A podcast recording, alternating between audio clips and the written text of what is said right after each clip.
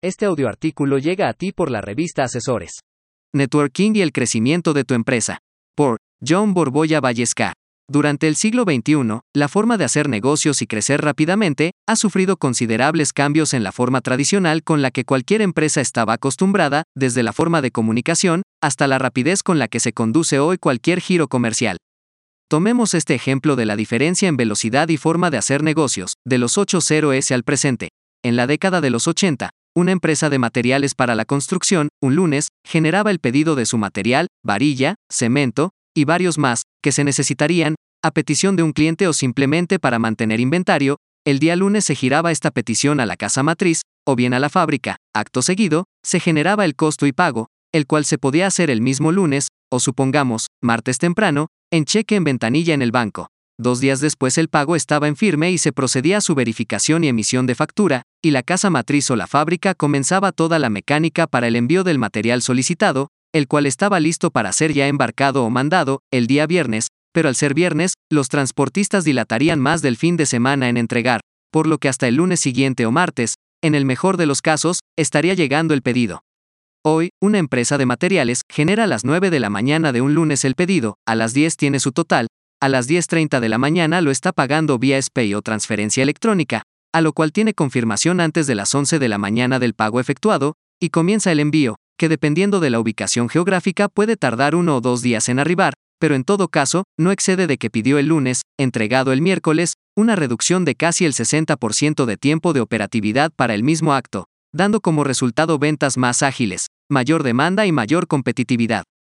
Pero en este ejemplo, en el cual han sufrido todas las empresas de todos los giros, sucede que al tener tantas herramientas para generar velocidad en la operatividad, las empresas deben de enfocar sus baterías en algo que en los 80 y 90 pasaba completamente desapercibido, que es incrementar la cartera de clientes, para poder ser más competitivos en un mercado cada vez más voraz.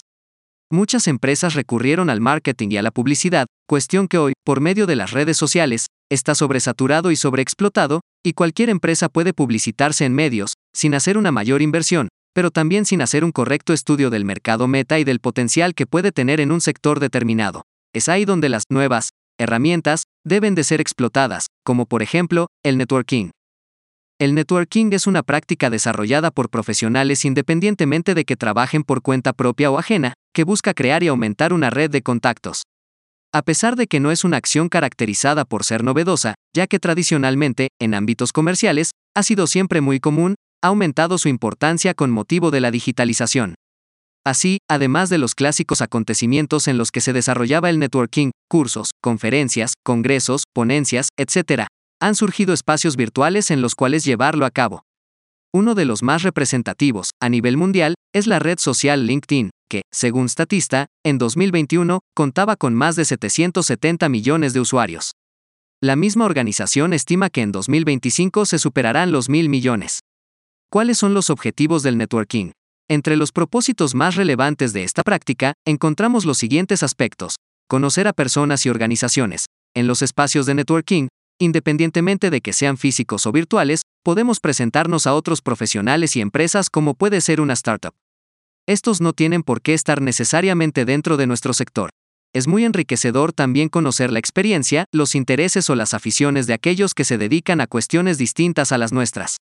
Dar a conocer productos y servicios. Supone una buena ocasión para hablar acerca de nuestra actividad profesional y aquellos bienes o servicios que forman parte de ella. A diferencia de otras comunicaciones, que son dirigidas a grandes volúmenes de población y pueden pasar desapercibidas debido a la saturación informativa, gracias al networking los mensajes tienen un mayor calado en los receptores, ya que el contacto es más cercano y personal. Ampliar la cartera de clientes u otros grupos de interés. En relación con el anterior punto, lograr una comunicación más estrecha, permitirá transmitir mejor nuestro cometido, necesidades, propuesta de valor, etc consiguiendo que distintos colectivos como clientes, proveedores, accionistas e inversores nos conozcan y se interesen. Las estadísticas nos revelan que el 65% de los profesionales prefieren los eventos corporativos para hacer networking. Por ende, aquellos espacios donde se comparte conocimiento de valor y se eduque por encima de vender son espacios propicios para hacer networking. El networking no se trata solo de crear contactos, sino de cultivar relaciones duraderas con personas y organizaciones que puedan nutrir tu crecimiento profesional. En definitiva, el networking es un conjunto de acciones que toma en consideración el valor de la negociación, la inteligencia emocional y el desarrollo de habilidades. Al mismo tiempo, es una estrategia que le brinda múltiples beneficios a los emprendedores y líderes de negocios que desean incrementar sus oportunidades en el mercado. Un networker reconoce la importancia de crear redes, compartir valores, intercambiar conocimiento y establecer relaciones a largo plazo. El networking es una solución para aquellas empresas que desean cultivar aliados importantes durante su posicionamiento en el mercado, o bien, como ya se ha comentado, aumentar la cartera sólida de clientes, la cual generará un rápido, pero sostenido crecimiento, haciendo así que nuestra empresa sea altamente competitiva.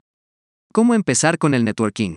Hoy en día, al ser una herramienta altamente solicitada, las cámaras y organismos empresariales, universidades, despachos de consultoría, empresas de coaching, entidades gubernamentales, entre otros, están constantemente generando este tipo de actividades, para consolidar economías sólidas y en continuo desarrollo. La tecnología con la que contamos hoy en día, la velocidad para hacer negocios, la agilidad para innovar, las herramientas para consolidar, no deben de ser elementos aislados dentro de nuestras organizaciones, se deben de ver como un conjunto unificado, el cual debe de ser ya no una alternativa, sino un departamento o pilar fundamental de cualquier visión u organigrama empresarial.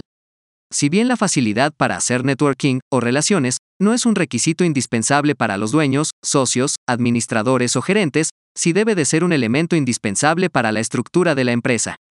Comienza buscando una buena persona para relaciones públicas y negocios, si es que tú no eres hábil, pero comiencen a ver esta herramienta como una utilidad positiva y que se vuelva un hábito empresarial, el cual, sin lugar a dudas, generará grandes réditos y se convertirá en uno de los mejores activos para crecer.